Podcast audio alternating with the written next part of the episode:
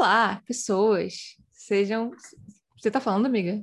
Seu áudio sumiu. Não, tô dando tchauzinho. Ah, tá. Eu super achei, tá de sacanagem que a gente começou a gravar e o áudio da Isadora sumiu. É... Ai, Deus. Bem, sejam bem-vindas, vindos, vindes ao nosso maravilhoso Chá com Breja, que a partir de agora, oficialmente, deve ser aí de 15 em 15 dias, viu, galera? Já começar assim com esses É um pouco anúncios. difícil. É, vocês devem É, ter percebido que a tá um gente diminuiu o ritmo. Pois é. É, Tá um trabalhos, vida, tá, tá complicado. É, se algum dia a gente conseguir ter audiência suficiente para isso aqui ser uma fonte de renda ta- também, a gente tenta voltar ao- aos quatro vezes por mês, direitinho e tal, mas é, acontece que do jeito que tá, a gente precisa trabalhar para viver e, e a coisa do trabalho não tá deixando a gente gravar o tanto que a gente gostaria. Então, é Deixa isso é, explicadas as coisas, o nosso tema de hoje é o quê? Meio gaze. Já falamos desse bicho por aqui, mencionamos em alguns episódios, eu acho, talvez Já. lá no início do, do podcast. E eu acho que, que quando a gente estiver nessa temporada de representatividade tipo, feminina por trás das telas, por trás das câmeras, né? A gente, tipo, meio que tocou nesse assunto em algum momento. Eu, eu lembro de ter estudado isso pra gente tocar nesse assunto em algum É, momento. eu acho que a gente é, não, acaba não conseguindo não falar disso, né? Faz, faz um pouco parte da. Enfim, da, da representação feminina, não tem muito. É a história como, como ela é. Acho que a gente falou nessa época, de vez em quando sai. Sim. Talvez a gente não tenha feito grandes explicações aprofundadas, ou talvez tenha. Era uma época em que talvez a gente fizesse um pouco mais disso. Mas a gente dá uma andada aí nesse, nesse tema. Não custa. É, e, e, e, assim, é aquilo, né? Tipo, além de vale ter um episódio só disso, para a gente tentar aprofundado de como é que isso rola, mais ou menos, mas também, bem, temos aí março, né? Que é o único mês que a gente tem direito de, tipo, falar sobre isso sem ser taxado de mimimi. Não sei por que isso acontece. Eu acho que é de qualquer forma. Até março. Ah, amiga, mas eu vejo que menos, assim, sabe? Tipo, tem, É. tem uma galera que eu sigo que tem um conteúdo mais geek, nerd, que, que só falar disso é, é apedrejado, né? E aí, e eu acho que em março, por conta dessa, dessa merda, que. Merda não, né? Originalmente não era, mas foi apropriada aí pelo capitalismo como tudo. É, eu acho que já, já tem uma escolinha de princesas do povo de que em março eles precisam se comportar e chiar menos, entendeu? Falar menos merda quando, quando vem isso. Eu acho que datas, datas comemorativas é, acabam virando esse. Eu acho que é uma pena, por um lado, é meio triste, porque Sacramento, né? É só ali, então. é isso, dá, dá essa sensação de que, tipo, ah, então vamos só aceitar que a sociedade é hipócrita assim mesmo. É, a gente já sabe, né? Mas eu acho que fica mais claro ainda. É, e tem o fator. O que, que eu ia falar? Cara, eu ia falar de alguma coisa agora. De... Ah, tá. Outro fator para falar disso que eu acho importante também é que tá regredindo, né, menina? A gente estava super rachando. Ah, tava não, né? Porque eu sempre espero que assim, a gente dá dois passos para frente e dá três para trás de Hum. novo. Tem essa, essa dinâmica, né? O mercado. Três não, vai, mas dá dois para frente e um para trás. E aí foi aumentar um pouquinho a representatividade feminina por trás das câmeras em Hollywood, ela já tá aí, ó, capando tudo de novo. Parece que diminuiu 17% dessa merda. É mesmo? Tava vendo, tava vendo essa Não notícia. sabia. Não sabia. E é Pois é. interessante porque é, pode ter sido exatamente na hora em que as pessoas, que as premiações ficaram mais atentas, né? E aí, de novo, aquele papo da premiação que a gente já teve em alguns momentos. É, se não no podcast, talvez lá na nossa página Agora Silenciosa da Nix Produções, de o quanto a premiação, na verdade, acaba refletindo muito pouco da, das realidades, né? Das vontades. Mas agora que as premiações têm considerações maiores, né? E aí, por que a gente fala premiação? Porque é onde as pessoas têm o reconhecimento oficial, tá? Entre aspas aqui, quem não tá vendo. É agora que as premiações, o ano, todo mundo fala, não, gente, esse Oscar tem que ser da Jane Campion, tem que ser, é o ano. É, é a mesma época que a parada dá uma regredida. Até porque eu acho como é. que, que, que é aquilo, né? Tipo, quando tá, dá aquela sensação de que tá funcionando, é justamente são os melhores momentos para você ir tirando, né? De tipo, Com porque certeza, tá, ah, já fica- que tem, então tá bom, ó. Aí, ó, competiram duas, competiram três, tá bom, né? É. Tá bom, eu acho que tá ótimo. Quando elas quiserem competir de novo, a gente bota elas lá, mas essas aí, Bem, tem isso também. É, então, antes da gente abrir as portas de falar mais um pouquinho do que é meio gays e tal, a gente vai relembrar vocês direitinho, não vai não vai estar acomodado de que vocês sabem isso, não, podem ficar tranquilos. Porque, né, tipo, eu acho que, como a gente fala das coisas, às vezes da sensação cumulativa, já falamos disso, então a gente só pode Mas seguir é. um monte. Mas a gente vai, vai dar uma relembradinha no que que é. É, mas, antes disso, vamos para os procedimentos, amiga. O que, que você está bebendo hoje? É, A minha bebida de hoje é um chá de jasmim. É, tá bonzinho, eu acho que eu esquentei demais algo, deu uma queimada na língua aqui. É um daqueles meus chazinhos de pacotinho que eu gosto. Quem tá aí no YouTube dá pra ver, ó. Que eu compro lá na Daiso.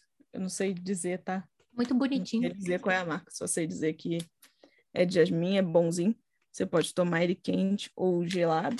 Hoje tá dando, deu uma esfriada aqui na minha terra atual, uma coisa de 16, 17 graus. Eu voltei pro, pro quente. Ai, que inveja, amiga. Aqui tá parecendo uma estufa essa merda desse Rio de Janeiro. Tipo, Quando cair essa água, porque há de cair, né? Rio de Janeiro tem isso. não, já tá né? caindo, tá caindo. Se, se você não Cai. tá ouvindo, que ótimo. Mas assim, Ela tá cai um... violenta, né? Cai agressiva. Cai, cara, cai, cai bem da agressiva. Eu, eu, eu fico às vezes pensando em me mudar para um lugar frio, mas eu não tenho dinheiro para morar em algum lugar frio. Mas assim, eh, Não, mas sabe é assim, ah, qual é o lugar qualquer, qualquer lugar que tipo seja. Assim, Nova... Por que, que eu tô falando isso? Nova Friburgo é frio. Não, então, mas eu não tenho dinheiro para sair de casa, amiga. Por isso que, no caso, não Pronto. tenho dinheiro para me mudar para um lugar Não frio. explica. É. Que tu tá dinheiro pra ir pra Suécia, tá ligado? Não, não, lugar frio é qualquer lugar que contexto seja, tipo, que não fique sensação térmica de 30 graus ever, Uhum. entendeu? Tipo, é, que eu consiga. Acho que Nova Friburgo tem 30 graus, sim, eu já senti. Pô, então não pode ser, terra. não pode ser. Tem que ser uma Eu coisa assim. também. O mais quente, mais quente, assim, é tipo 24 graus, sabe? Cara, onde é que a gente acha esse lugar aqui no Brasil? É Lá embaixo. Pessoal aí que estiver escutando, que estiver Pode assistindo, ser, pode conta ser. pra gente aí na sua terra. que A Países gente sabe que o. Brasil é enorme, né? Que o Brasil é enorme que tem lugares que o calor é menos. É menos. Vamos falar assim. menos violento, menos agressivo. Ah, é. Conta aí com a sua bebida. Ah, a minha é a mesma das últimas vezes. Eu, eu juro que a próxima eu vou mudar, Oxe, gente. Porque que é a nossa querida Bex, que eu peço com o Zé, que você pode o quê? Baixar o aplicativo pelo nosso link, a gente ganha desconto na próxima compra. Mas é, o próximo eu vou tentar mudar de cerveja, porque eu descobri aquela, né? Que parece uma. Não sei, alguém que não sabe fazer isso. Mas eu descobri que eu posso, mesmo tendo os meus cascos da Bex, eu posso trocar por outra cerveja. Que agora, assim, eu também dou uma enjoada, né? Como boa geminiana, eu, eu só fico fazendo muito a mesma coisa constantemente. Chega uma hora que eu falo, ai, Imagina. eu preciso de uma variedade, entendeu? Então, É, fazer um rodízio aí com outra. É, Ah, mas antes, mas antes só podia, só para eu entender, só podia Ah. assim, você tinha bebido Bex, aí você devolvia o casco da Bex, Então. você tinha que beber Bex de novo? Eu achava, eu achava. N- ninguém me falou isso, foi achismo meu, Ah. entendeu? É, e aí eu descobri Isso é legal. que era um puro achismo, que eu posso devolver o casco de uma cerveja que não tem nada a ver com Bex e pegar de uma outra coisa. É, Certo. Certo? Tá, porque que eu não sei por que eu dei essa informação inútil para as pessoas, mas É sobre Ah, isso. vamos dar informações úteis. Se você está no YouTube, você sabe o que fazer. Você vai curtir este episódio. Você vai comentar, nem que seja: Oi, vocês estão num fundo PB hoje, sei lá, qualquer, qualquer imbecilidade dessa. É... Esse, né, esse recorte não é preparado pro meu cabelo. Amiga, vendo, tá vendo. Enfim, e, e- e é bom que Isadora, a Isadora fica, né? Ali na, na, na, na experiência fico. audiovisual, experimento audiovisual. É, agora vocês estão ouvindo a chuva? Porque tá bem alto aqui. Tô ouvindo, não, amiga. Não? Tá. Gente, esse microfone, que bom, Uhum. hein? Então tá bom. Direcional, toma. Direcional, então tá bom. Então tá valendo. É, Tá, então é isso. No YouTube você vai curtir, você vai comentar, você vai compartilhar com seu amiguinho, sua amiguinha que não sabe o que é meio gays, que precisa aprender. Seu amiguinho, será que fala amiguinho? Tipo, com I no final? Ou Nhe, amiguinha? Não sei, gente. Eu tenho, eu tenho que, é, eu tenho que aprender melhor algumas Entendi. coisas do, desse dialeto não binário, assim, que tem, tem, tem, tem algumas, como é que é o nome? É? Não, tem umas palavras que a gente já mal usa no, no normal, assim, né? Tipo, e aí você Hum. pensar como é que eu vou conjugar isso é, é um exercício interessante, assim, para a cabeça. Mas tudo bem. É outra derivação que ninguém, sabe, precisava. Eu já comecei com os parênteses. E vocês, Adora, qual a informação útil e não desnecessária que você tem para dar para os nossos amiguinhos? Nhis. Além do YouTube, para quem não sabe, esse podcast também é, também acontece só em áudio. E uma sugestão que a gente sempre dá aqui é vocês ouvirem na nossa plataforma de áudio preferida. Por que, que é preferida? Eu vou dizer para vocês. Porque a Orelo, a plataforma de áudio que eu estou falando, é a única plataforma que, ouçam bem, que paga os criadores de conteúdo pelo conteúdo que eles produzem. Correto que eu falei, pagam em, em- em realidades, pagam em dinheirinhos. Isso é, você que está ouvindo não precisa fazer muito. É só escutar o nosso episódio lá pela, pela Aurelo, todos os nossos episódios estão disponíveis lá, e a cada play que você dá, a gente ganha um tantinho é, por esse play que você deu. Dá o play, escuta lá, vai ser feliz, escuta a gente, escuta outras coisas bacanas que tem por lá, vale muito a pena. E ajuda a gente aqui a continuar fazendo esse trabalho e quem sabe eventualmente fazê-lo melhor ainda, não é mesmo? Vocês sabem que manes ajudam nas coisas. E, e é isso, pessoal. Escutem pela orelha. Obrigada. Yay! então, vamos ao meio gaze, amiga. Vamos ao male gaze. Eu acho que a gente, né, como a gente estava falando no início, mas eu vou falar direitinho agora. Algumas vezes a gente fala do male gaze em algum momento, é, porque ele, né, como nome, né, como, não sei como é que a gente diz, diz isso, como termo, ele ajuda a gente a entender o, o básico, né, que é por que que a gente vê as personagens femininas como a gente vê. Porque se você parar para reparar, a gente vê de um jeitinho específico, né? Algumas mais do que outras, mas a gente vê. Mas o male gaze como termo, ele é uma forma de determinar, né? Um jeito específico de é, se demonstrar a figura feminina e se representar a figura feminina, os personagens femininas, vamos falar assim, no audiovisual. Não é só sobre as personagens femininas, também fala sobre os personagens masculinos de várias formas, né?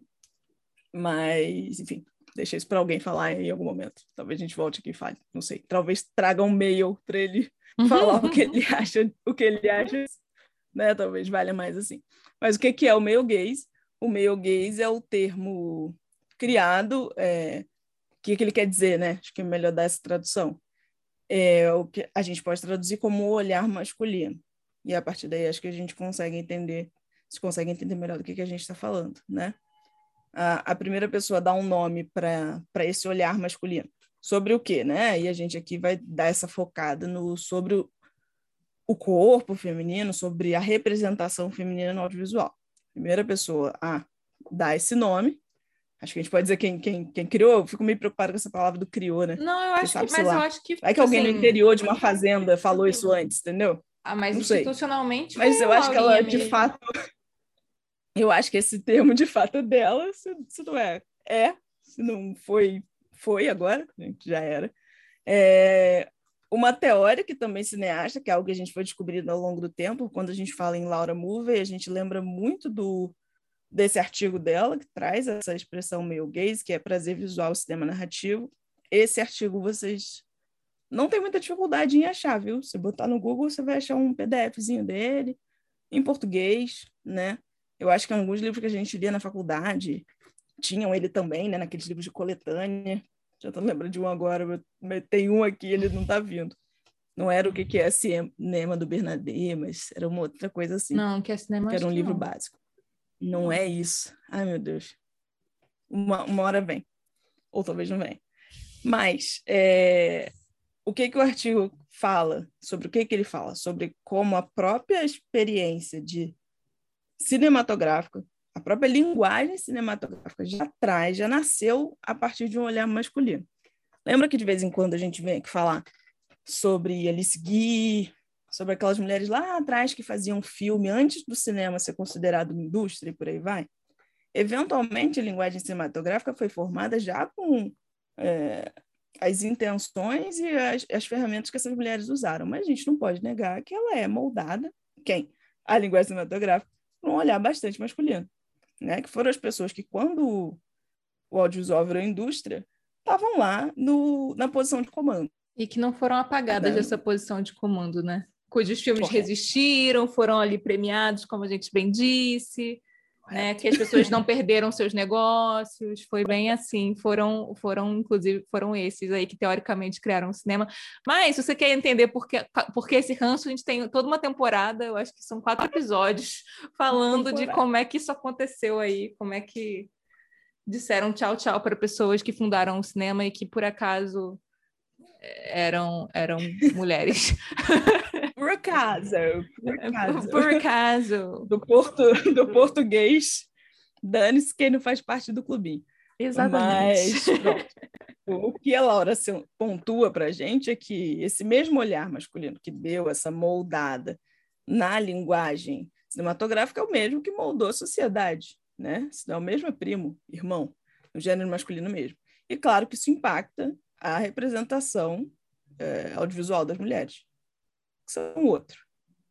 Porque pela forma como elas foram tratadas a vida inteira, pela forma como somos tratadas a uma, a uma vida inteira, há séculos e séculos, milênios e milênios, a gente já pode, não tem por que não dizer isso.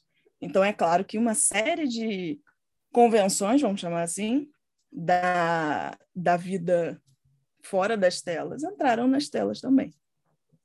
É, e existe uma, um olhar dela muito de uma fala dela, não é necessariamente o olhar da, da autora, da Laura Mulvey, não se esqueçam, mas existe uma perspectiva masculina que, de uma certa forma, compreendam, por favor, dá um tratamento de suburbano, né? De é, chega a receber, né? É isso, uma, um ponto em que a gente chega numa espécie de objetificação tem vários graus disso, é claro, né? Você, você, talvez você esteja aí pensando em personagens que são mãe, mãezinhas, avózinhas, mas tudo isso também faz parte de uma forma como, como uma sociedade enxerga determinados, determinados personagens, que a gente é uhum. é personagem também, de certa forma, né? e por aí vai. Então, se a gente tem essa estrutura social que já beneficia o olhar masculino heterossexual, quando a gente vai fazer filme, quando se faz filme, acaba que vai nisso mesmo. E aí, é claro que a gente tem essa perspectiva semi de, objetificação é, e, e, também de subserviência, né? De servir a. E aí, quando eu falo de servir a, não estou falando que até 1950 todas as mulheres nos filmes só andavam por aí é, servindo pratos, não é disso. É, estar a serviço de. Né? Eu acho que às vezes a gente se enrola em algumas termologias, porque a gente acaba não explicando de fato o que, que elas são, né? É, talvez assim uma forma de, de entender se a gente mudar o, o servir para estar tá ali em função de também, sabe? Tá ali porque tipo aquela mulher só existe porque tem tem um homem ali que precisa de uma secretária, de uma mãe, de uma professora, Sim. de um interesse romântico, de um pedaço de carne, tá ali porque, né, tipo de uma femme fatale para ser antagonista fatale. a ele e ao mesmo tempo ser a, a, mulher que acaba com a vida dele. É assim, é, é isso do tá ali em função esse a serviço de tá a serviço de, mas não necessariamente é só num papel é, de estar servindo narrativamente nesse lugar de serviçal, né? Tipo, pode ser, tipo, só, tipo, tá, o, o propósito daquele personagem único, exclusivo, é ser aquela, aquela função ali, geralmente com pouca dimensão, geralmente com uma personalidade ou extremamente agradável, fofa, se é um interesse romântico, ou, ou vai ser muito escrota e, tipo, chata se é alguém que ele está reclamando, a mãe, a sogra, a, a esposa, né? Uhum. Ou a, aquela mulher que vai acabar a sua com a sua vida, né? Vai acabar com você se ela for uma femme fatale. Então, cuidado. Então, assim, cuidado. É, e se ela é, é, protagonista, ela não dura até a segunda metade do filme. Aquela piada besta. Eu acho que é muito... eu acho muito forte a gente. Quando, eu acho que talvez quando a gente fala de meu gays, e de vez em quando, pronto, dá essa confusão do. Como a gente falou também em alguma temporada, sobre né, uma época em que o cinema era muito masculino, os protagonistas masculinos, e aí Ninguém falou pra gente não, mas vamos falar sobre isso assim mesmo, só pra gente ter uma conversa além, né? Não é que essas mulheres, personagens femininas incríveis não tenham existido, claro, claro que existiram, que é isso. É, a, gente, a, gente, também não pode é, abstrair completamente das coisas como elas são, né? Só para provar o nosso ponto. Mas eu gosto muito de pegar o exemplo de Gilda, que é um filme que eu não sei se vocês assistiram, mas sugiro que vão lá assistir, e é muito interessante que o nome do filme é Gilda. O personagem principal do filme é Gilda. Entenderam? Entenderam de quem é o filme? Em teoria, ah, o filme é, de Gilda. Ai. É para Gilda e é sobre Gilda. E a cara que aparece no pôster é de Gilda e o nome grande é de Rita Hayworth. Mas é muito claro né, durante a, a o filme que ela tá ali para infernizar a vida de um cara, ou que um cara tá vivendo infernizado por causa dela. Porque ela é uma mulher horrível? Não, porque ela é linda. E, e ela é demais. E ela joga o cabelo, e ela dança de um jeito incrível. Tudo isso que ela tá fazendo é incrível, tá? Veja um filme, vocês vão entender. Ela tá incrível, ela tá linda, ela é maravilhosa. Meu Deus, viva a Gilda. Mas é, é demais. E, e, e ela tá sempre meio tá sempre meio que seduzindo, ela tá sempre meio que, jogando alguma coisa, ela tá tirando luva. Em 1946 isso é um absurdo, na frente de todo mundo. Então a gente tem um olhar de uma a gente não tem um olhar de Gilda, a gente vê Gilda, entendem? A gente tem um personagem masculino que vê Gilda a primeira vez. Ele, ele entra, ele é levado pelo marido de Gilda, pergunta se ela tá lá, Gilda aparece. Você tem um plano, um ponto de vista desse personagem masculino. E ele meio que é assim o filme todo. E aí vocês vão entender que muitos filmes são assim mesmo, e às vezes acontece ao contrário, mas a gente está falando aqui de nascimento de uma, de uma linguagem, acho que em 1956 dá para falar sobre isso ainda. E a gente tem um filme de uma mulher espetacular, que tem o nome do filme, que tem a atriz do momento, e o olhar é a partir de outro. Né? Ela, ela é um inferno na vida de alguém, porque ela é maravilhosa. E isso é um problema. Então, a gente tem essa, esse hábito, a gente vive nele. Às vezes meio que está tudo bem, mas às vezes ele pode levar a umas situações, é, umas situações que a gente pode chamar de problemáticas, né? que, que eu acho que é a, das mais recentes, a gente sempre fala da Harley Quinn, que é um, um negócio que a gente fica é um personagem que está completamente, ou teve, né? Agora já passou um tempo, a gente já está em 2022 nesse episódio, ela já tem filme próprio, já tem é, Esquadrão Suicida Reboot, mais ou menos, né? É que deixaram ela lá até as roupas dela, né? Pelo menos isso. É, em que existe uma personagem extremamente interessante. E aí, veja, tem um monte de gente que não é interessante, tá? Mas vamos defender elas também. Mas a gente tem uma personagem extremamente interessante, especialmente própria, né? Tem um jeito próprio, é, uma atuação super legal da Margot Robbie, well done, mas que ela tá ali em função de, né? A Harley Quinn tá tão em função de que tá tatuado na pele dela, tá na roupa que ela usa, tá nos acessórios que ela usa. E, é, e esse é um é caso, esse é um caso muito doido, né? Porque o Coringa era tão ruim é, que ele quase não aparece no filme, né? É, na montagem final. Ele, tipo, ele quase não aparece no filme, mas ele tá ali o tempo todo graças a ela. Tipo, ela não é. fala sobre nada que não seja ele. Que não seja é, ele. A, tu, todas as roupas dela têm alguma conexão com ele, tudo, como, a, como a Isa acabou de falar, tudo dela é sobre ele, né? Hum, é, e mesmo que a gente tenha saído do filme, né? Aí a gente vamos falar de uma forma geral. Acho que dá para entender que esse, esse filme de Esquadrão Suicida de 2016, um pouco sem lembrar é, uma das coisas que as pessoas mais gostaram do filme foi Harley Quinn. As pessoas adoraram Harley Quinn. Ela foi carismática, foi bacana. O filme era uma bosta, então ficava difícil também. E... Né? O padrão de. Não sei se você gosta, se você gosta também tá tudo certo. Mas uma das coisas que ficou claro que era bem legal do filme era Harley Quinn. é, ainda que sua obsessão, sua compulsão ali fosse estranha. Aí pode ser mais problemático, porque na origem dessa personagem, mesmo ela vindo de televisão, mas nos quadrinhos ela já tinha seguido a vida dela, né? É uma personagem que já tinha 2016, ido... 2016, amiga. Aquela que demora 10 anos que a internet está foda. Mas tudo Para quem não sabe, em 2016, a Harley Quinn dos quadrinhos já tinha, já tinha seguido a vida dela, já tinha chutado a bunda do Coringa, ou se já tinha voltado para ele também era um problema dela, é, já tinha feito amigos em outro lugar. Não estou dizendo que ela de repente virou uma, uma mocinha muito boa, nunca foi. Não sei se nem, será. Nem, nem não. precisa, Espero né? que não se nem torne, né? precisava, né? na verdade. Nem é não é isso. esse o propósito dela. Mas ela tem existe... um propósito além do Coringa, não é Ela mesmo? tem um propósito, nem que seja infernizar a, a vida dos outros. E na verdade não é. Acho que o propósito da Harley é muito do, do se dar bem, né? Aquele propósito de vilão da DC que é meio clássico. Eles querem se dar bem, eles querem dar, um, dar um, uma derrubada no herói do momento e, e, quem sabe um dia ser o rei do crime, porque todo mundo quer ser o rei do crime. Uai. Que é isso que eu queria dizer DC Exatamente. O rei eu gosto, mas é, é muito genérico. O diabo é o rei do crime. O que é que ele faz, afinal?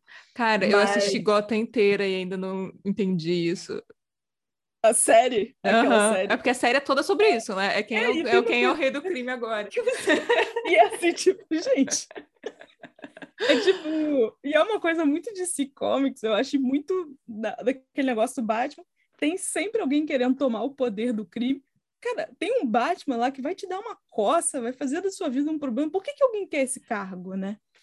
Por que, que isso ainda é uma boa ideia? Não é melhor se dividir em facções, cada um ficar na sua, para poder distrair E- o Batman melhor? Não, e se juntem na hora de bater no Batman, talvez, não sei. Talvez já sei. exista isso, não sei. Talvez isso já esteja acontecendo, mas É. enfim.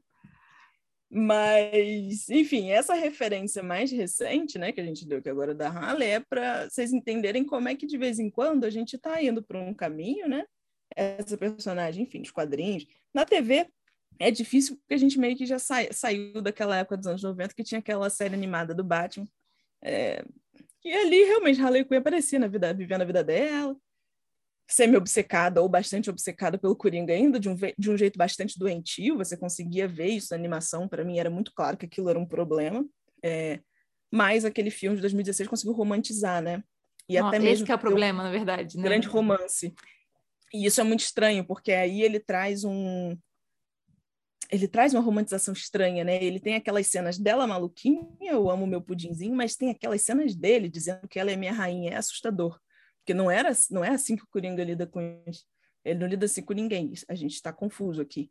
E, e aí a gente tem, quando eu chamo, quando a gente fala de Harley Quinn no meio e male gaze, a gente tem uma personagem que ela se libertou de um relacionamento claramente, claramente abusivo, todo mundo sabia que era abusivo, né?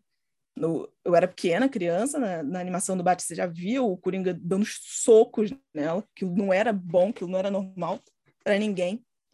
É, e eles trazem essa personagem como uma moça semi-indefesa, necessitando do, do seu pudinzinho. Eu gosto de chamar ele de pudinzinho. É, completamente despida, né? Tudo que ela veste é sobre ele. É, tratada como uma doida.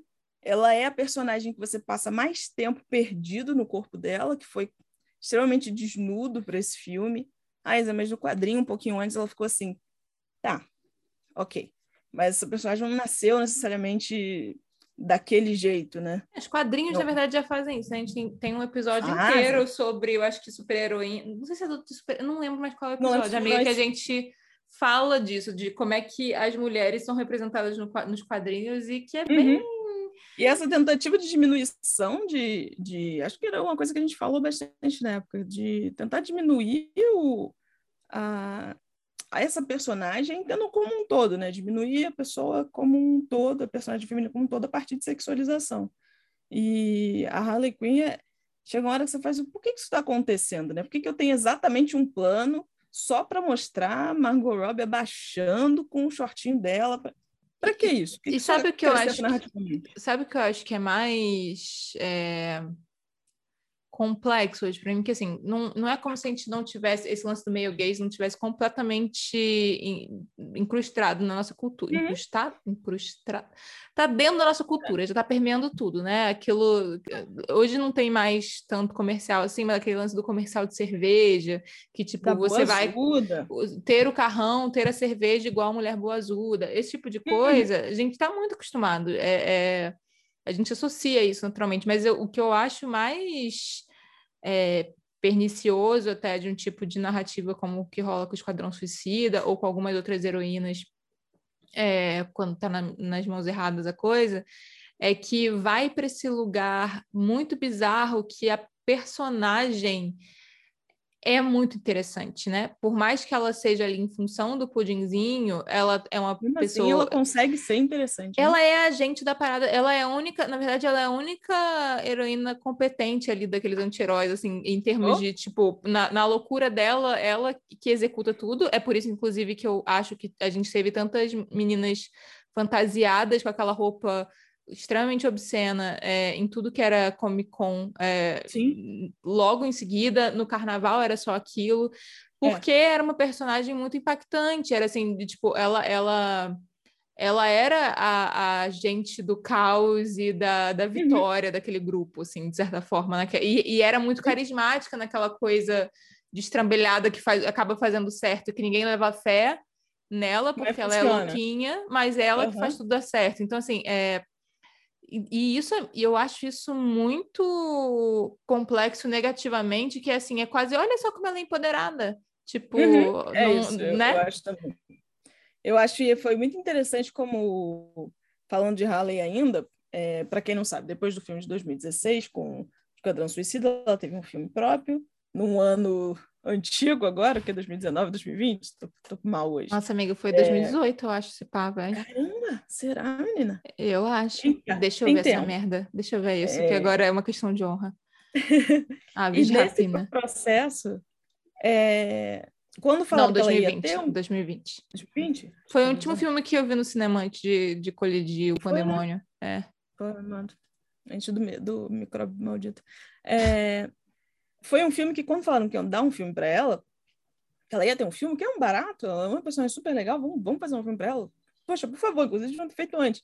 Enfim, resolveria muita coisa para ela e para muitos outros. Mas, mas aí, um que ela não pode estar é, sozinha, né? Ela precisa de. Você precisa botar. Não, ela precisou de, de uma equipe, né? Ela precisou Mano. de uma equipe que ficou ali embaixo. E eu e me que lembro fudeu com as aves de rapina, né? Porque, tipo, as aves de rapina são tão interessantes, cara. podia ter introduzido elas nesse filme. Eu, eu, nunca vou superar isso, que poderia ter introduzido elas nesse filme como até um certo antagonismo da Harley, que elas são de fato Nossa, amiga, nos quadrinhos, se não me engano. falhou pra caramba. Assim, e aí, e aí seguia com os filmes delas, entendeu? Mas é porque, assim, sente, é, é, aquele lance de, tipo, uma mulher não pode ser forte o suficiente. Tipo, a Harley não podia ser forte o suficiente, as aves de rapina não poderiam ser fortes o suficiente para terem tipo, peças individuais. Aí faz aquela propaganda bosta. Uma... Desculpa, segue, amiga. Eu... Vou calar minha revolta. Não, mas eu acho que é importante falar isso que você estava falando, que é importante, que é isso do ser forte o suficiente como personagem, como protagonista feminina, sustentando um filme é, de ação super-herói. É lógico, todo mundo está ouvindo isso aqui, ou vendo, já viu algum filme que tinha uma protagonista feminina. Sem dúvida, tenho zero dúvida. Você já viu vários filmes de amigas. Você viu? Caça um aí para ver, pelo amor de Deus, vai ver. Mas compreendo esse nicho do super-herói, do super-vilão, do vamos salvar o mundo. Mulheres sozinhas não fazem isso. Elas não fazem isso porque diz, disse aí, cultivou-se aí, de que os homens não vão assistir isso. Uhum. E, em teoria, esse esse tipo de material é feito para os homens, porque as mulheres não vão no cinema assistir isso. Baseado em quê que eu estou falando isso? Nas vozes da minha cabeça? Não, no que as produtoras acham, no que a cultura acha, né? E a gente sabe que a gente não. é criado. E o pra... que foi dito na Até época. hoje, para filme de menino e filme de menina. A gente sabe disso. Uhum. A gente sabe que Mulher Maravilha conseguiu a bilheteria que tem, porque a Mulher Maravilha não é uma personagem que é só uma personagem de quadrinho. Mulher Maravilha é um ícone, ela é um ícone girl boss que todo mundo gosta. E que inclusive tem uma jornada é, narrativa masculina, feminina. arquetípica masculina. Tipo... Mas eu acho que ela é muito feminina naquele filme, inclusive. Ela tem um namoradinho, ah, sim. com a Não, mãe, tipo, o, ela o... tem uns negócios que todo mundo lida bem. o grande objetivo aceita. da Mulher Maravilha é o amor, né, amiga? Isso é muito doido. Isso é ela muito, tá isso é muito bizarro. O amor é assombroso essa porra. Mulher é uma amazona, cara. Ela tá aqui para matar ou morrer. Enfim, vamos seguir. Mas diz do filme, diz o filme que ela tá para defender o amor e de fato ela tem esse negócio aí do amor e da justiça que é uma gracinha. Blá blá blá. Como o super-homem só tá lá para defender a justiça e a compaixão, fica diferente, né? Enfim, hum. quem sabe se fosse a compaixão para Mulher Maravilha e não o amor. Mas eu acho mais respeito.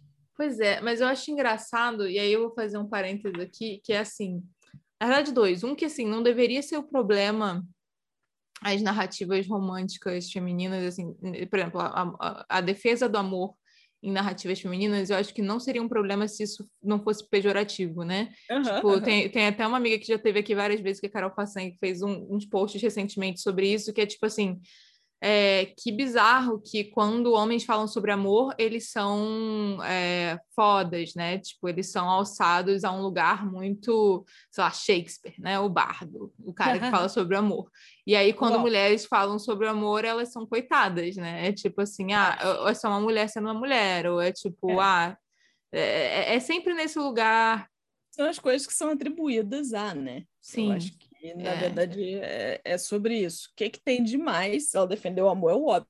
O é problema é seu único papel, né? É seu papel dela, é amar, e sempre um amor meio subjugado, né? Esse amor do tipo, você não tem os propósitos na vida que não seja amar, é, amar. um cara. Amar e ser é, amado. amar e ser amada. E não, e nem ser amada, porque você não precisa ser amada, você precisa cuidar, né? O seu amor é cuidado. você já precisa ser amada. Eu acho que isso é muito positivo, sabia?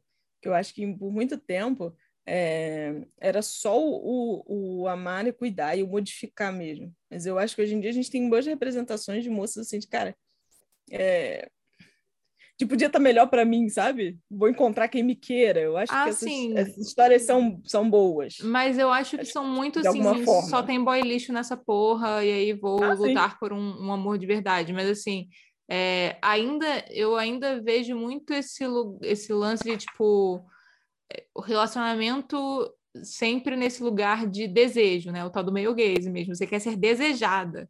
Nunca, nunca é uma coisa de equilíbrio do relacionamento, sabe? Do, tipo, você quer ser a escolhida, você quer ser desejada por alguém, você quer ser tão desejada quanto você se dedica a, porque não é sobre, uhum. né? Então, é, tem, eu, eu, sinto que ainda tem muito esse lugar, sabe? De tipo, não, não sei, não, não, eu não sinto que não tem problema é. nenhum, sabe? Não, eu acho que, que isso não é um problema, eu acho, eu acho é, é, legal. O, o, chato que eu sinto é quando. É só o, isso. É. Mas eu acabei nem falando parênteses que eu ia fazer, porque eu entrei nesse primeiro, mas o, o segundo parênteses que eu ia fazer, que eu acho muito engraçado, é que, tipo, a, a, jornada narrativa da Mulher Maravilha é uma jornada arquetípica do, do herói, que é hum. que assim que é um arquétipo com uma energia muito masculina e com, com umas coisas assim relacionadas a, a um tipo de ideia de sucesso, a um tipo de ideia de, de mérito, isolamento, etc., que não fazem uhum. sentido nenhum com a merda, assim, com essa jogadinha de vamos compensar dizendo que ela tá lutando pelo amor, entendeu? Tipo assim, já que vai deixar ela na jornada arquetípica é, do herói, que não precisa, de fato, você não precisa Solta que lá. o herói seja homem ou mulher, mas então assim, vamos assumir então que é a jornada do herói, que ela quer o Solta triunfo, ela. ela. não quer a porra do, do, do amor, ela quer salvar o, o mundo, entendeu? Andar. Exatamente, ela quer salvar o mundo, ela não precisa do amor para poder fazer, salvar a coisa do mundo, entendeu? É... Não sei, é, não, me incomoda, me incomoda essa, não sei, tipo, nunca, nunca vi nenhum herói, herói de jornada do herói querendo amor no final, entendeu? Isso não é, é o que o herói luta isso, por. E aí, voltando para essa lógica do meio gay, tem muito. É exatamente isso, que é deixar. É meio que exemplo. É a única. É dar um jeito de, de reduzir né? A, a, essa personagem super, é uma personagem super, acho que a Mulher Maravilha é um, é um daqueles exemplos, exemplos extras, né? Todos os filmes, inclusive, seguem representando isso. Na hora de dar um pau no super-homem, você chama a Mulher Maravilha, que pode ser que, que a coisa se enterre, né? Chama ela que eu acho que também resolva. É por aí. É meio que essa parte do então ela briga também pelo amor é uma forma de reduzi-la de novo de trazê-la para o lugar onde ela deveria estar, que é o, que é o lugar de mulher, o lugar, o lugar de cuidar, o, o lugar de amar, é, e por aí vai. de fato, nunca houve Homem-Aranha querendo, enfim, não, não sei do Homem de Ferro, dificilmente, né? Mas nem o Capitão América, que é dos grandes Cara, a justiça, a lei, a ordem, não tem essa. Nenhum essa deles, mesmo, mesmo quando tem o rolê do amor, ele tá sempre num lugar de proteção. Vou salvar é, a princesa, sabe? De Vou... de... É, sempre, é sempre troféu ou salvando a princesa da torre. Tem, tem essa uhum. vibe. Uhum. Nunca é, de fato, estou lutando pelo amor, entendeu? É, uhum. nunca, nunca é esse o propósito final do rolê que assim, é, é isso, né? Quando, e eu acho que isso é legal a gente deixar bem claro. Quando, quando você fala o menorizar, menorizar não, é. Qual foi a palavra que você utilizou? De tipo, inferiorizar. Inferiorizar uhum. através de amor ou através de sexualidade. Através de sexualização é óbvio, gente. Tem, inclusive, nesse episódio que a gente falou sobre isso, eu tenho que lembrar qual é, não lembro, mas talvez bote na descrição se eu lembrar. Que a gente, no vídeo, a gente até mostrou uma, uma menina que fez um site botando os super-heróis uhum. nas mesmas posições e com o mesmo tipo de roupa que botavam as super-heroínas. Vocês verem o quanto isso é. Não, não é porque é sexual e é. Não é porque a gente está falando de sexo, a gente está falando de amor, que é inferiorizar. É por causa do tipo de relação que é. se coloca em termos de amor e de sexo, sabe? É sempre num lugar uhum. de. É isso, num lugar de inferioridade mesmo é, é, é num lugar de vulnerabilidade, de inferioridade, de subjugação, de tipo, você. É, eu acho que o subjugar, principalmente, é o tal do servir, né? Que a gente volta, uhum. anda, anda, anda é. e volta para o servir o e outro. volta nele. em alguma, né? Algum adjetivo dele, mas é. Por que, que eu falei de Harley Quinn, apesar de, de ter falado de Gilda? Eu acho que a gente, hoje em dia, é, talvez sinta que algumas coisas foram, né? Em alguns momentos. Porque pronto, tem filme Sol da Mulher Maravilha, teve filme aí de não sei quem. Nossa, mas eu gostava mais da Angelina Jolie, ela tinha muito peito, mas ela dava porrada mais legal. É, a gente tem vários momentos assim, né? Então, às vezes parece que o que aconteceu lá em 1950 não acontece mais.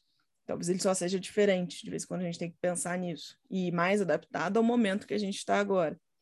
E, e quando a gente fala nessa representatividade nesses filmes de super-herói, eu, eu, eu acho que é sempre bacana a gente falar, porque é o que a gente mais tem no cinema hoje, né? De 10 salas de cinema, no Cinemark, no Kinoplex, de 10 filmes que estão lá, 8 são tipo um super-herói. E mesmo que eles não sejam um filme de super-herói, eles estão meio que nesse gênero, né? Aquela coisa meio aventura, meio ação, meio alguém super de alguma forma, entre aspas aqui. É, e a gente tem, tem sim momentos bacanas. A gente teve essa tentativa aí do Aves de Rapina. O comentário que eu ia fazer, que eu tinha esquecido, mas vamos lá, era que quando rolou o filme do Aves de Rapina e que as pessoas saiu a notícia que o figurino da Harley Quinn ia mudar, as pessoas ficaram revoltadíssimas. Uhum, uhum. A internet, a internet ficou nervosa porque ela não ia mais usar, o short calcinha dela. E se ela não usasse o short calcinha dela, ela não era mais quem, era, quem ela era. É assombroso, né? O que é, o que é assombroso?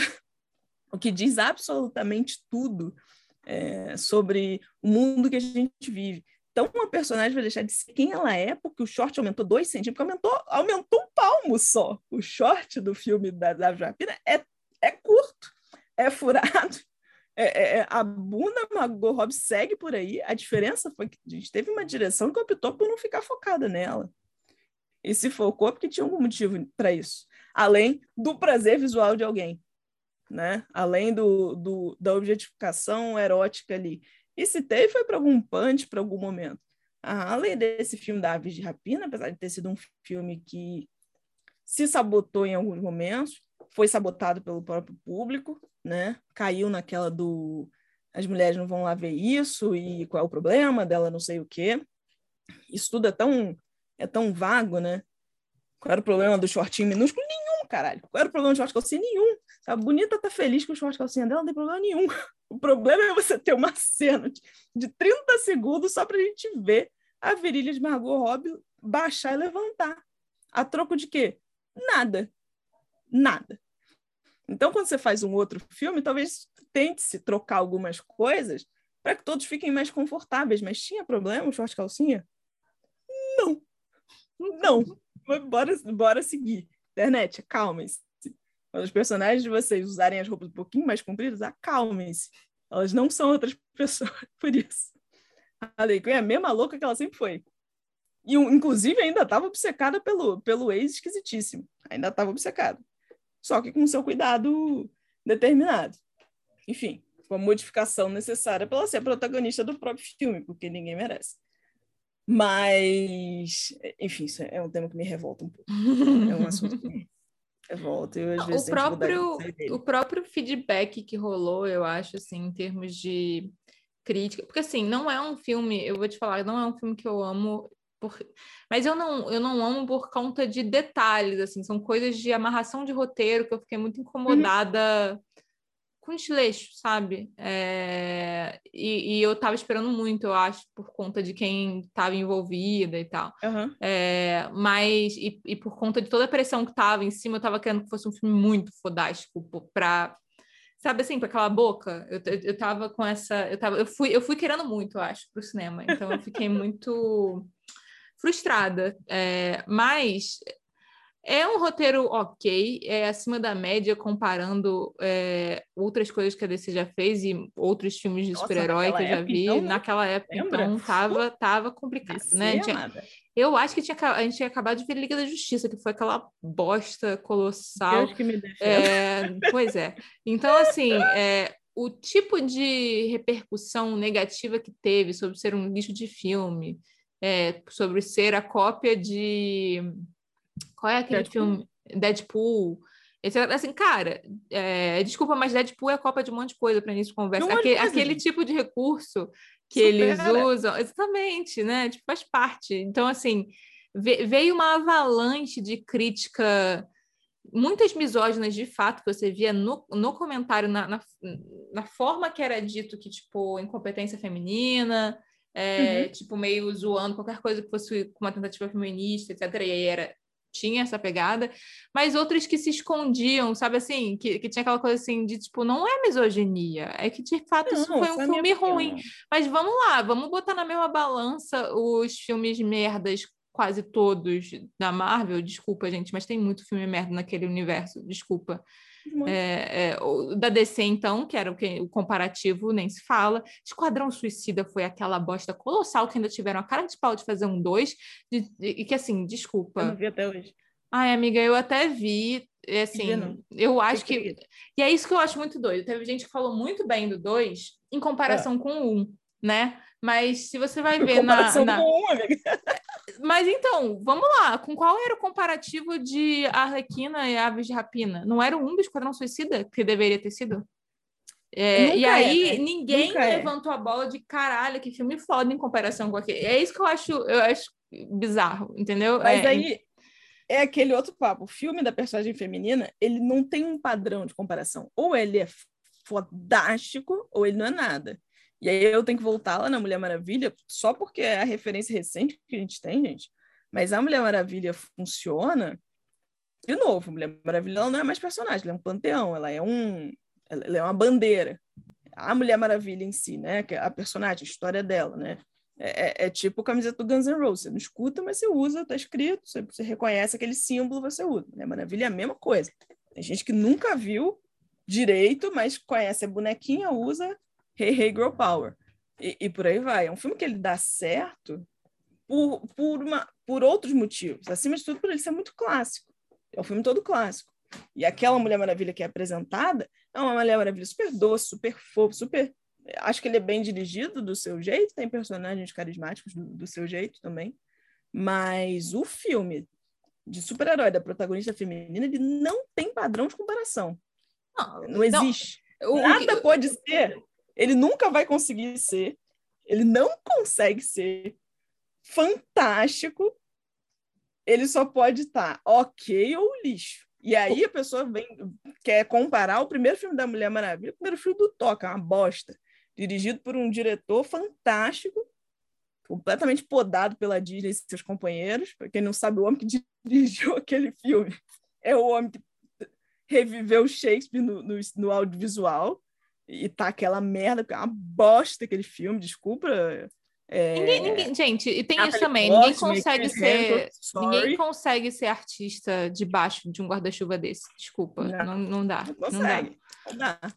Então, assim, é, é, existe, existe um parâmetro, a gente, enfim, já falou sobre isso em post, né? Que agora estão vindo na minha cabeça, gente, coisas que a gente já falou em post num outro momento da nossa vida, talvez não tenha falado em, em podcast, mas o filme da personagem, super, a super-heroína, né? Vamos lá, assim, feminina, ela, ela sofre o, o boicote já na, na, sua existência, já no saber. Amiga, é um, o que aconteceu? Um estranho o que aconteceu com o Capitão Marvel, que já que você puxou Thor, é igual. É tipo assim, pegaram o roteiro de Thor e aí falaram, vamos fazer, pegar esse mesmo roteiro e fazer Capitão Marvel. É, é Pegaram o louro e botaram uma loura, acabou. Exatamente, é basicamente... A loura oscarizada. O que eu ouvi da oscarizada como se ela fosse assim... Qual é o nome que os americanos dão para isso? Que é tipo assim, é, é basicamente... Mary Sue? Mary Sue. Nossa, eu tenho uma. A gente tem que fazer um, um programa só de falando sobre esse tropo que me dá um nervoso. Vocês estão de brincadeira comigo? Porque... Esse ah. filme é só mais um filmico da Marvel. É só, Vocês estão chorando. É exatamente. Eles ficam dizendo que Homem-Formiga é a melhor coisa que vocês já viram na vida. Põe-te no teu lugar. Estão de brincadeira comigo. Olha direitinho a filmografia da, da Marvel, entendam, compreendam quem faz a qualidade do filme é o tanto que vocês reclamam, que as pessoas reclamam, né? Para não atacar ninguém pessoalmente aqui, no Twitter, na internet depois.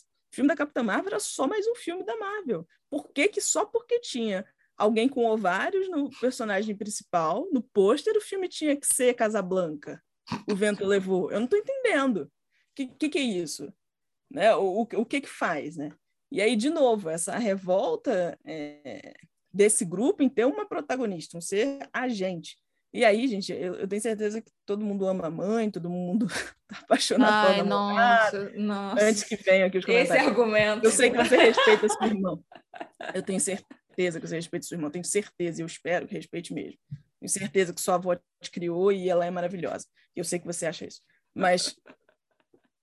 Enfim, é, compreenda quando, quando o certo nicho vê uma personagem dessas, uma personagem num papel desses, ou ela tá Angelina Jolie em Tomb Raider, com, completamente disforme, inclusive naqueles posters, não sei como é que a Angelina fazia aquilo, inclusive outra oscarizada, uma atriz excelente, mas a gente gosta mais dela, né? Quando ela tá debaixo do chuveiro, voando bico, né? Aí, aí a gente aceita que ela dá soco em tubarão, que ela deu um soco no tubarão. E todo mundo lidou bem com isso. É no filme 2. É maravilhoso. A gente só aceitou bem depois que viu ela tomando banho no chuveiro, fazendo carão. Ok. Então, então assim, é, é, é difícil, e quando a gente fala de novo dessa, desse olhar, né, dessa necessidade de ser colocado esse outro humano, esse outro grupo de seres humanos em um outro local, geralmente num, nesse local de inferioridade, vê-las em protagonismo, ainda mais nesses filmes dos super, de novo, todo mundo vê filmes com, com mulheres protagonistas, isso existe, é, é óbvio, também não estamos assim, né? Nunca tivemos assim, até porque é, ter uma mulher bonita na capa sempre atraiu pessoas para cinema, para qualquer outro lugar, né? A gente sabe muito bem disso, para teatro, para museu, o que fosse quem sabe uma, uma, uma pintura a óleo de uma moça nua, parada em chia, né? Mas, de novo, com esse, com esse perfil de objetificação. E eu acho que a gente tem no, no grupo dos super-heróis. Pronto, o que aconteceu com a Mulher Maravilha aconteceu. Aconteceu. E aí a gente seguiu, e a gente não conseguiu de novo. E é muito interessante que quando a gente volta para a televisão, né, e, e a gente fez cinema audiovisual, né, mas eu lembro que a faculdade era de cinema. Às vezes, quando a gente fala para as pessoas que fez audiovisual, as pessoas dizem, ué, mas você não fez cinema? Gente, é a mesma coisa. Mas o, o cinema é sétima arte, né? Em teoria, ele é o primeiro do audiovisual. Teoria, não, de fato, ele é o primeiro do audiovisual. E, em teoria, ele, ele leva um, um certo fator artístico. Mas a gente já conseguiu, via quadrinho, via televisão, outras, outros momentos, né? A gente já teve outras personagens, eu não vi as pessoas tão nervosas assim com a Wanda, que eu acho que também não é uma personagem. É, é que na TV rola... que tenha sido altamente sexualizada. A gente tem a gente tem um trunfo muito é isso de novo, positivo triste, né? Porque existe sempre essa contradição de que ao mesmo tempo que você tem um ganho, você tem uma perda de por que, que só pode ali, né? Mas a TV é, teve uma possibilidade por ser considerada um meio menor, é, uhum. mesmo sendo de massa, de que essa exploração do protagonismo feminino, e também porque era quem. Entendam, certos horários não. O horário que o homem estava na casa, você não podia, mas é, desde sempre, considerando que a gente tem a, a, tradição das telenovelas com protagonistas femininas, é, o, a, a, ideia de que mulheres pudessem protagonizar tramas é, em televisão não era tão esquisita, não era tão difícil, não era tão estranha. É a dona de casa que assiste, né? Então, é. é claro que havia coisa da doutrinação dessa dona de casa, muito, e aí, e aí de, e também em certos gêneros, por exemplo, sci-fi, fantasia. Eu acho até interessante o quanto eles ficaram diversos muito rápido, no sentido de terem protagonistas é, uhum. mulheres muito rápido na televisão, algo que a gente está vendo que no cinema ainda é uma.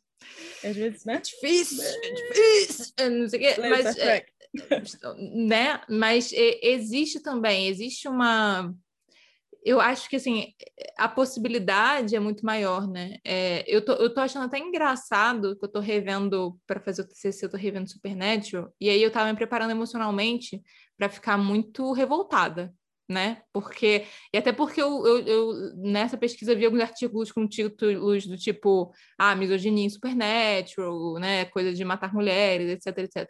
É, matar e torturar mulheres. Só que assim, eu tô uhum. chegando na quinta temporada na, uhum. no, na revisão para o TCC. E até agora, é claro que mulheres são secundárias, porque a gente tem dois homens protagonistas, mas todas as mulheres que eu vi, mesmo quando elas têm esse lugar da, do olhar dos dois em relação a elas e alguma sexualização, os dois são sexualizados o tempo todo. Eu acho que vale a gente entrar nessa questão de, da objetificação, não necessariamente é vitória, porque a gente está objetificando o corpo masculino, não é necessariamente uma vitória. Mas, os, ganho disso. mas existe, existe uma consciência da série que, de que mulheres eram boa parte do público assistindo aquilo, então quase todas as mulheres que a gente assiste, não, todas as mulheres que a gente assiste são fodas, tipo, de são personagens com personalidade e é, que é, realizam é, coisas e que, e, e, que não só num lugar de femme fatale, a gente tem lá, eventualmente, a demônia femme fatale, etc., mas é. Mesmo assim, ela tem uma trama extremamente complexa e bem feita. Assim, todo, todos os arcos femininos, mesmo que assim eu fique um pouco, ah, eu acho esse personagem muito foda e eu gostaria que ela tivesse mais nessa trama, eu ainda não vi, não sei como é que vai ficando depois, mas eu ainda não vi um um demérito de mulheres exatamente isso que a gente está falando, de que elas se reduzem a ser objetos de sexo ou de cuidado, entendeu? todas elas têm propósitos próprios, têm intenções próprias, têm, têm é, muitas vezes salvam a vida deles, sabe? É, constantemente tem o, a, essa subversão que a gente pode falar daqui a pouco da, da objetificação masculina, mas constantemente eles são objetificados por mulheres na série. Então, é, é uma, é uma piada, uma autopiada que eu acho saudável nesse início, por mais que haja essa questão que eu, que, eu, que eu pontuei algumas vezes aqui de que eu sempre tenho muito cuidado. Quando a gente parece que está vencendo o jogo de uma forma muito fácil, tipo isso, é, não, não estamos, né? Uhum. Não, não é exatamente assim. Mas não. eu fico muito feliz, pelo menos essas quatro primeiras que eu assisti, de rever e falar Tipo, tem um porquê da Paula adolescente ter curtido isso e não ter se sentido ultrajada, incomodada. Porque eu lembro uhum. de ter assistido coisas que eu não sabia porquê, mas eu me sentia uhum. Incomo fica... incomodada, eu não me sentia pertencendo aquilo ali, né? Não era para mim. Uhum. Dá, dá, essa sensação de que não é para mim, né? É... Sim, tem, tem várias coisas que a gente sente isso, até quando é pra gente. É meio que. Por que isso, né? Supernatural, eu acho que, para mim, pelo menos, eu tenho vários é, eu tenho vários cansaços do Jim jovem. Uhum. O, o, o, jovem Jim era muito cansativo, mas eventualmente eu acho que a série é, consegue transformar isso em um, uma característica de fuga dele, né? Aqueles amores um em cada porto. Meio que não era, mas também não fazia diferença na vida daquelas moças. Você não via nenhuma delas correndo atrás dele uhum. depois. Ah, você me largou, sei lá, um one night stand para todo mundo, entendeu? E eu acho, eu acho, que, é, é aquilo que a gente já falou, que a gente tem que ter um episódio só de Supernatural, mas assim, ele é um personagem que eu acho interessante de que ele é o cara que quer. Ele é o cara que quer um amor, na verdade, né? Ele é um personagem que, tipo, gostaria muito de ter alguém. De, tipo, ter alguém. É, é... Ele queria ser cuidado, né? Ele não quer ficar sozinho, Ele tá com medo de ficar sozinho. E para cuidar que não fosse essa coisa do auto-sacrifício, assim, né? Rola, não, rola. Tem, tem, toda aquela temporada de que ele tá para ir pro inferno, que, tipo, constantemente tem aquela coisa do querer é, querer ter uma família, né? Querer ter uma. É, justamente nesse lugar que a gente fala de, de amor, em termos de amor como, como equilíbrio, como responsabilidade, não necessariamente alguém eu cuidando de é você, coisa, né? Inclusive de parceria. Eu parceria. Acho que faz isso, né? Alguém para ele estar tá junto nas coisas. Lar, ele né? consegue, só não dá certo. Eu acho que é isso. Eu acho que, no fim das contas, é, é muito interessante que eu, eu, às vezes, acho que eles poderiam ser personagens, eles poderiam ser Samuela e Diana. Uhum, é, total. Sem problema, sabe? Samantha que chama, né? Samantha que Crowley chama ele. Mas poderia e tava tudo certo também. Porque eu acho que são dois irmãos feridos, magoados pela vida, foi difícil. Um queria casa e o outro meio que só quer sair dessa merda. Uhum. E, mas fico, né? Tô aqui. Mas eu acho que em vários momentos eu em vários momentos eu me perguntei ali por que personagem tal, tal foi escolhido para morrer, né?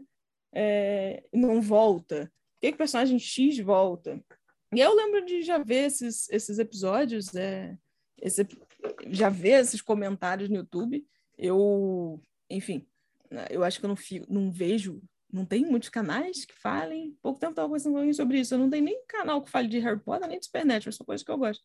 Mas, enfim, talvez não seja algo que eu acompanhe no YouTube. Mas já vi gente comentando que ah, o pessoal gostava muito da Joe e da. Ah, esqueci o nome da mãe dela. Ou será que a mãe era Joe e a filha era outra? Enfim, aquelas Não, duas lá. A, a, a, filha era Joe. Gente, qual era o nome daquela mulher? Cara, pior que eu, vi isso tem Ai, tão pouco tempo. Deus. As unhas. As Ravelli lá. Mas. Por que, que, elas não ficaram, né? Por que, que elas nunca voltam? O que que, que que acontece ali? O Bob morreu, não precisava ter morrido. Fica voltando. Bob Volte me aparece. Por que, que elas não, não tiveram essa mesma. O que, que foi, né? Cara. Diz, diz que elas eram gostadas, as pessoas gostavam delas. Mas eu acho de, que, é, cara, de novo, a gente tá transformando o episódio em negócio super mas foi puxei, mas assim, Melhor só pra, correr só pra... Essa, vale, vale, a gente, vale a gente voltar essa, essa, essa história no episódio de Supernatural, mas assim, é, eu tenho a sensação de que tem, tem também uma questão de aprendizado da série do que colava, porque quando eles fazem o Bob reviver, já eles já entenderam que eles podiam fazer o que quisesse com o personagem trazer de volta que as pessoas iam aceitar, entendeu? E aí eles uhum. fazem isso com aquela personagem ruivinha, se não me engano, ela morre e volta. É... Uma que vira amiga deles depois. É... A Angela, a Ana? Não, não, não, não. A Anja é nas, nas cinco primeiras. É, é, é depois, quando eles já estão. Ah, quando claro, já começa a inserir coisa de... Isso, pronto. Se não me engano, ela morre e volta. Mas eu, eu acho que tem muito esse lance hum. de, de aprender o que é possível de fazer com o personagem. Sabe? Foi, é, é quase isso. É... Mas tudo bem, tudo bem. Vamos ter um episódio só para isso quando eu terminar de, eu de assistir tudo, porque eu, eu preciso ter, eu, ter, eu preciso ter consciência do que eu estou falando. Como tem aí umas cinco temporadas, pelo menos, que eu simplesmente não vi, porque eu falei, chega, não aguento mais. É, eu tive isso, eu tive isso. Na verdade, mais até. Eu parei na Você... temporada dos. Como é que é o nome ah. daquilo? Aqueles bichos. Ai, foi a pior temporada de todas. Ai, dos Leviatãs. Dos Leviatãs, isso. Aí eu depois eu fiz. Eu depois eu fiz umas tentativas de voltar e eu não consegui porque ainda estava muito puta com os Leviatãs. E aí é, não voltei, voltei, sabe? Mas agora é uma questão de trabalho. Vai Entendi. rolar. O TCC está me forçando a fazer isso. Mas Essa... esse parêntese gigante. Fechou Supernatural? Pra Fechou você que Supernatural. gosta de Supernatural, a gente vai fazer uma temporada. Tô falando temporada, amigo. Do jeito que a gente fala, a gente vai fazer tipo uns três episódios. Mano, você quer fazer 15? Tipo, cada, cada, cada episódio a gente analisa uma temporada? Caralho, dele. Caralho! Podia xingar assim, gente? Especial de outubro, Supernatural. A gente Partiu, faz. A gente faz. Análise da temporada. Meu céu. É, o que, que, eu queria falar de meio gays e era onde eu queria chegar, na verdade. Vai lá, a gente falou que esse pouco, né, talvez não tão aprofundado assim, mas, é, de novo, o texto da Laura Mulvey está disponível. É, em alguns momentos pode parecer que ele está meio datado, pode parecer que ele está meio agressivo, mas é, dê uma chance, né? É, leiam sim, ela, ela realmente pontua coisas interessantes. Claro que ele é de 79, a gente já está quando? Já está longe. Mas ele não está datado. E, infelizmente, ele não. Algumas coisas a gente não conseguiu mudar tanto assim. Mas eu queria falar sobre um, um sub-subgênero, para mim é o, é o ápice da, do, do nojo e do desagrado e do lamentável que onde a gente pode chegar com essa parte do olhar, né? E de novo, eu sei que você ama sua mãe é, e respeita sua avó, não é sobre isso que a gente está falando. Falando sobre hábitos, sobre treinamento, sobre os costumes que a gente tem. E é, acho que a gente precisa falar sobre o Rape Revenge. Nossa. É. Que em seu nascimento é tem, tem uma origem bem a partir de outro olhar, né? No, no que consiste o Rape Revenge. É um sub-subgênero, é claro que eu não tenho é, mil filmes sobre isso para te falar. Eu não tenho, talvez exista por aí, para você conhecer mais. Cara, eu acho que é só você botar listas. É... A lista Revenge. Aliás, gente, só, rapidinho, rapidinho. Alerta de gatilho, porque quando a gente fez esse post, a gente não botou alerta de gatilho. Não sei se foi esse post ou um outro post que a gente é falava especificamente sobre um dos, dos famosinhos de Rape Revenge, mas assim, é bom falar que rape significa estupro em inglês. Então a gente vai entrar nessa zona agora.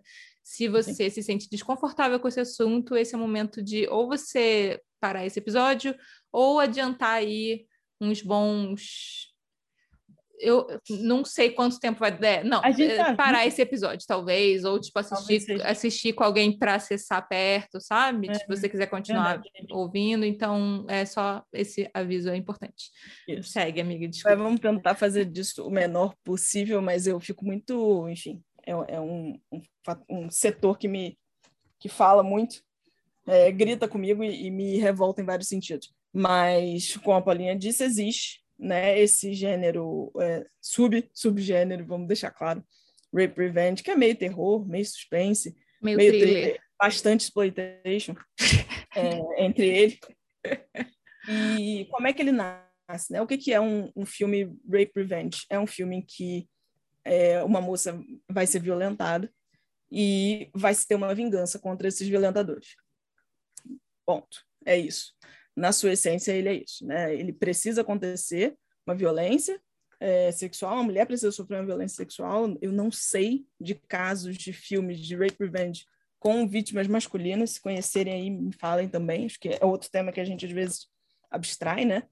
É, né? As violências sexuais acontecem com, com todo mundo, mas vamos lembrar que a gente ainda está no, no episódio do male gaze, é por isso que eu vou falar sobre isso, sobre esse gênero mas é um subgênero que teve uma popularidade nos anos 70 e geralmente acontecia essa violência sexual que era graficamente mostrada, né, num, num primeiro ato, no primeiro momento. De um jeito até meio pornográfico, geralmente. De um jeito que, se possível, o mais erótico possível, e aí alerta, tá? Se você tá vendo uma cena de estupro e tá achando erótico, tá achando legal, você tá com algum problema.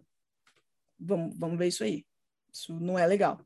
Se alguém está gravando cena de estupro e está fazendo isso eroticamente, sensualmente, bacaninha, a gente também tem outro problema. Porque não tem. É a, gente, a gente passou um limite aqui. Né? É, é, isso. Tem várias coisas que a gente pode fazer engraçadinha, né? Todo mundo assiste, todo mundo em pânico. Aí o cara enfia a faca na orelha do outro, kkk, que engraçado. Ok. E aí o cara sai fumando e é divertido. Mas existem alguns limites aqui do que que Estou nem falando de moral e bom costume, mas realmente acho que já altera a química da, da cabecinha de cada um. Mas existe essa popularização, existiu lá para os anos 70, em que essa moça era violentada, essa filha, essa sobrinha, essa mocinha querida, e um personagem masculino, geralmente parente, um pai, um irmão, ia lá atrás do, dos violadores da moça, dos causadores do problema. Né? Pronto, você tem aqui a violência e a vingança, tá aí o nome do gênero.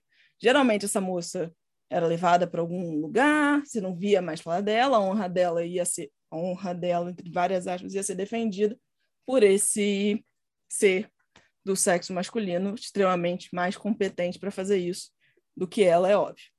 É, é um, um gênero que o terror usou muito dele em vários momentos, então a gente tem alguns filmes clássicos que usam, né? É, essa tortura dessa personagem por um longo tempo, às vezes, esse tempo mais longo do que o tempo da vingança dela, né? Apesar de estar dizendo, ah, né, vamos no caso da vingança de Jennifer, que é um clássico, 78.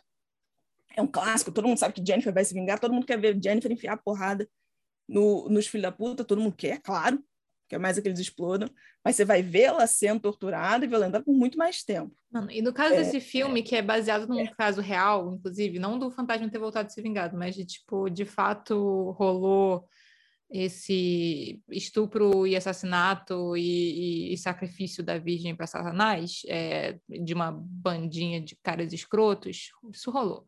Então, hum.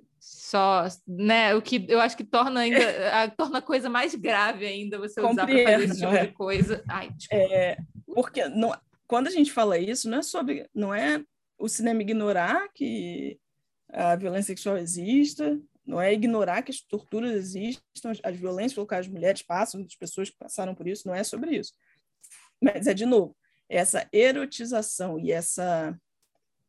A, a transformar isso numa diversão. É claro que isso é muito mais extremo do que assistir é, 30 segundos da bunda da Margot Robbie levantando e voltando, mas a gente sabe que as coisas podem chegar a um extremo. Para mim, isso é um extremo é, Cara, e, e, real e, e, absurdo. E existe uma outra questão aí que é até de que vai que vai um pouco, eu não sei, eu acho que vai até para um lugar mais profundo é, mentalmente, narrativamente, as coisas que a gente acredita, que é quando você começa a usar estupro como ferramenta narrativa para justificar uhum. coisas. Então, assim, uhum. tanto isso de você justificar uma vingança ou você justificar um arco de um personagem masculino em prol de um estupro de alguém, de um estupro, estupro de uma mulher, terceira, quanto, né? quanto você, tipo, usar... E aí eu fico... A gente já falou disso nesse podcast, mas eu fico muito revoltada quando usam o estupro para é, arco de personagem feminino também. Do tipo, o estupro é o motivo para ela ter amadurecido, para ela crescer, para ela se tornar ela é uma, mulher, uma mulher,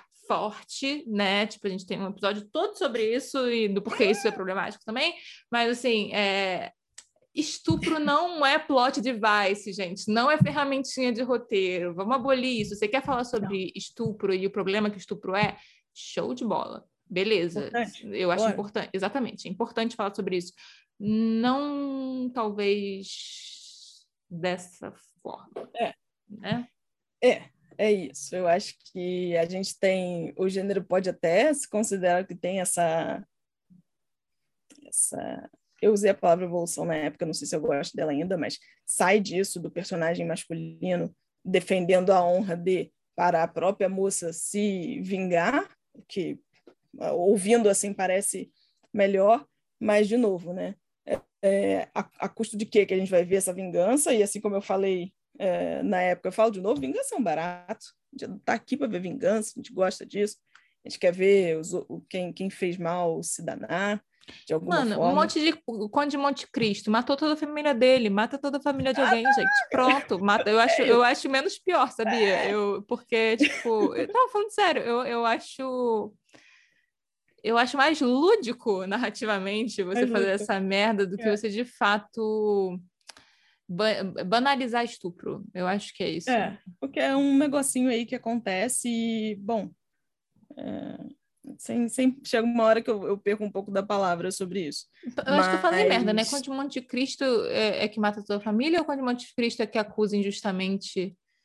Eu acho que acusa injustamente ele de alguma né? coisa, né? É porque ele vai parar, ele vai parar na cadeia, não é isso? Ele vai Mas parar na cadeia. Eu acho que ele vai para Bastilha. Ô, oh, caramba. Gente, imagina o auge, a pessoa ir para Bastilha. Alexandre Dumas, né, filha? Era Bastilha. O auge na vida do. O auge Eu... na vida do bandido é parar na Bastilha. Antes dela ser derrubada. Hoje em dia, né? Atualmente, nossa, fulano esteve na Bastilha, tipo, ponto turístico, valeu. Desculpa, desculpa, eu perco a noção às vezes. Mas, bom, acho que dá pra gente dizer que esse gênero, como. E aí, porque eu tô falando dele no meio gays, por isso, né? Que experiência é essa em que você tem que te. em que. E aí, eu lembro de ter lido um pouco sobre isso uma época, talvez para escrever um post, mas sobre como, às vezes, essa experiência da violência sexual contra as mulheres fica tão afastada na cabeça dos homens e seja tão difícil fazer esse, esse ponto de vista, é, que dá uma diminuída no problema com essa parte da erotização. Talvez sejam palavras muito suaves que eu estou usando, mas é, é, meio que por aí.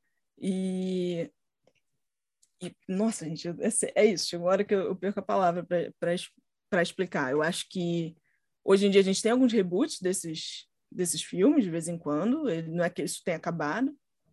A gente tem uns reboots por aí. O que acontece geralmente é que a moça fica mais violenta, mais fria, mais calculista, corta mais cabeças e aí valeu tudo valeu, né? O seu entretenimento valeu. É, oh, mas a gente também tem a gente também tem um momento interessante, né?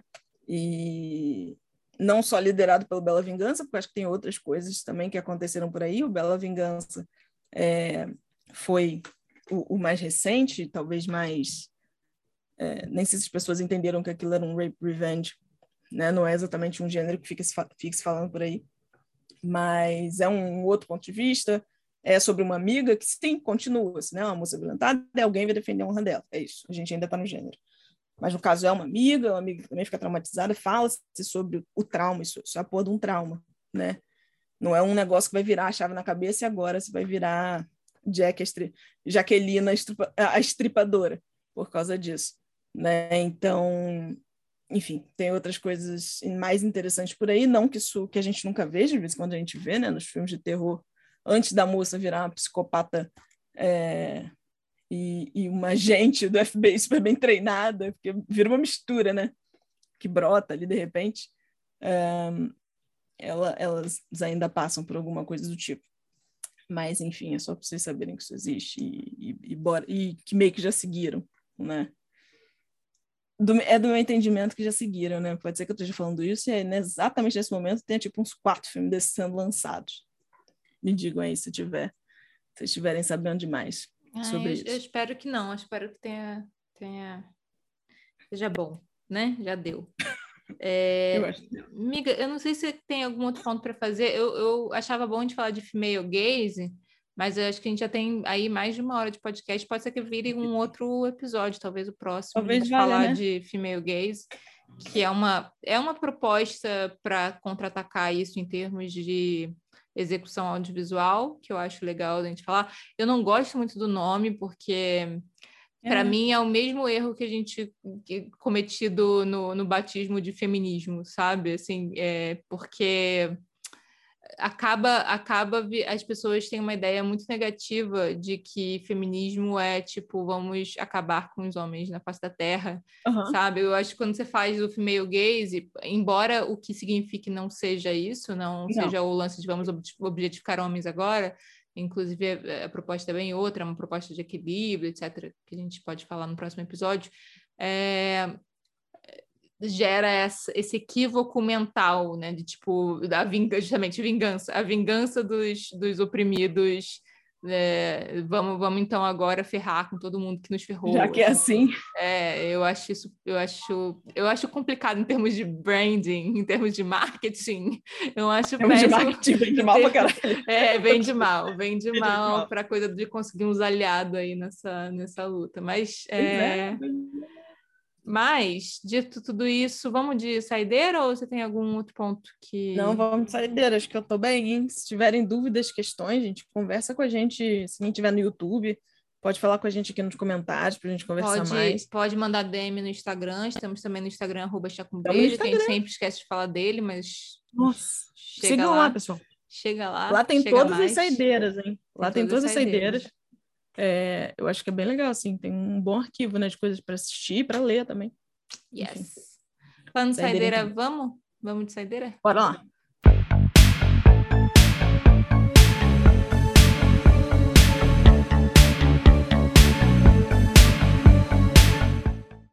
Yeah! Qual a sua saideira, amiga? a minha saideira é é um filme que as pessoas não, não lembram, não assistiram, mas eu, mas eu vou indicar assim mesmo. Chama Olho por Olho, é de 1996. É, é um filme que tem um elenco muito bacana, tem Sally Field, para quem não sabe quem é Sally Field, ela era noviça voadora, ela era Gidget, ela era mãe das crianças lá daquela casa onde o Robbie Williams se vestiu de moça, de senhorinha. Estão lembrados? Estão lembrados? É, eu acho que ela também está lá no filme do Forrest Gump. É, e é um filme que ele é um, um, ponto fora da curva, é muito interessante, porque eu estou falando o nome de Sally Field.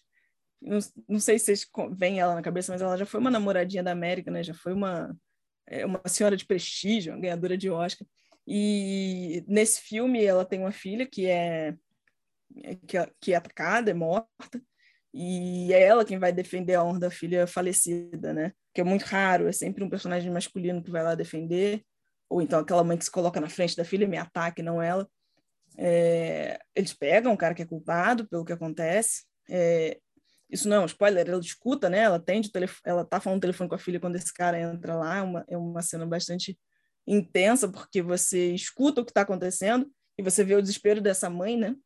E aí vem também aquelas nossas expectativas de maternidade, mas eu não consigo imaginar outro, outra coisa senão desespero mesmo. É, porque ela ouve o que acontece, ela está longe de casa. E ela é a personagem que, quando o cara é liberado, que tem um erro qualquer, é ela quem se prepara para para se vingar do filho da puta, né? Isso é muito bacana. Essa moça tem um pai, ela é uma dona de casa, né? Uma, uma senhora tradicional americana, tem um marido, é um marido bacana, Ed Harris, a gente gosta dele. É um filme com, com um elenco bacana, já disse isso. E é legal ver uma inversão, né? Ver essa mulher é, em busca de uma vingança que parece muito honesta para gente, que, que meio que apavora a gente quando a gente vê o filme. Você fala assim, meu Deus, que, que horror. Você fala assim, que é um, um momento de horror mesmo. E você fica muito satisfeito quando ela consegue, que ela consegue. Mesmo que ela não fique, né, de todo, mas pronto, não, não acho que seja muito fácil de encontrar ele não, hein, desculpa, mas eu faço isso às vezes. É, é bacana que é um filme meio B, tem um povo famoso lá, não sei o que aconteceu, não sei se acharam que isso ia dar mais sucesso, né? É interessante que se fosse o Liam Neeson, todo mundo saberia qual, que filme é esse. Mas eu acho legal, de vez em quando assistir um negócio desse.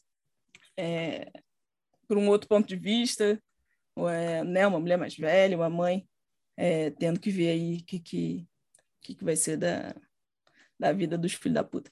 E é isso. Bom filme, assista. Acho que tem lá no Prime. Não tenho certeza, não. Aquela idade. Talvez tenha que pagar um dinheirinho. Vale a pena, é legal. A, é, a, minha é um podcast da. É original Globoplay, mas eu acho que deve ter em, outros, em outras plataformas que a Globoplay tem feito esse esqueminha, né? De tem os originais aí dela, mas bota nos, nas outras hum. plataformas de podcast, chamado Abuso, porque eu acho muito importante da gente falar das consequências ah, do male gaze na nossa realidade, né? E aí é um podcast que vai falar, fala assim também de casos de estupro, mas fala de abuso sexual no todo e como é que, por que que isso acontece, né? Existe uma normalização muito grande do corpo da mulher como objeto e como possibilidade para qualquer homem, né? E você tem uma propriedade sobre aquilo e você pode fazer o que você bem entender porque está ali para isso, né? Para essa serventia. E, a, e é justamente isso, a ideia de que mulheres são objetos e não são seres humanos com, com vida própria, vontade própria, que podem simplesmente não querer é, ser abusadas, e aí abuso, gente, é isso, vai do, vai do você perseguir uma mulher na rua e intimidar ela com um fio-fio idiota, até você, de fato, estuprar. São, tudo isso é abuso, não sei se vocês sabem, mas é um podcast que faz um muito bom trabalho, eu acho que nesse sentido. E eu acho que é, é sobre isso que a gente está falando com esse episódio. Assim, qual, qual é o problema de no audiovisual, na publicidade, em tudo que é meio visual que a gente tem, a gente tratar mulheres com um olhar é, objetificador e que tratam elas como se não fossem muito mais do que objetos. É porque, na realidade, as pessoas acham que podem fazer isso também. É, uhum. Então, independente do que, que, veio primeiro, se foi o ovo, se foi a galinha, é, a, a, real é que uma coisa intensifica a outra. Né? A gente fala muito sobre isso aqui, sobre qual é o poder do entretenimento, qual é o poder da mídia, é, sobre, as nossa, sobre a nossa vida, então eu acho que é um pouco sobre isso, assim. E acho que é isso, né, amiga? É sobre isso. E acho, talvez, vamos, vamos ver se o próximo episódio vai ser sobre female gaze, eu, se, porque como a gente vai fazer agora de 15 em 15 dias, eu não sei se fica muito pesado a pessoa esperar 15 dias aí, Pode tipo, de novo o mesmo assunto. Outro, outro tapa. É, pode ser, porque pode é pesado também, né? Tipo, por mais que seja uma tentativa de equilíbrio, a gente precisa falar de coisas chatas para poder falar de coisa boa. Então, claro. acho que não sei se vai ser logo o próximo, mas eu acho que vale a gente adicionar aí nos nossos próximos episódios, fazer um de, de female gaze para a galera ver que existem tentativas de mudar o jogo, né? Eu acho que esse que é, esse que é o ponto. Isso é importante. Então, isso. é isso, galera. Se tiverem ideia de episódio também, manda aí nos comentários ou no nosso Instagram. E cruz, cruz, cruz. Tchau. Tchau. Até a próxima.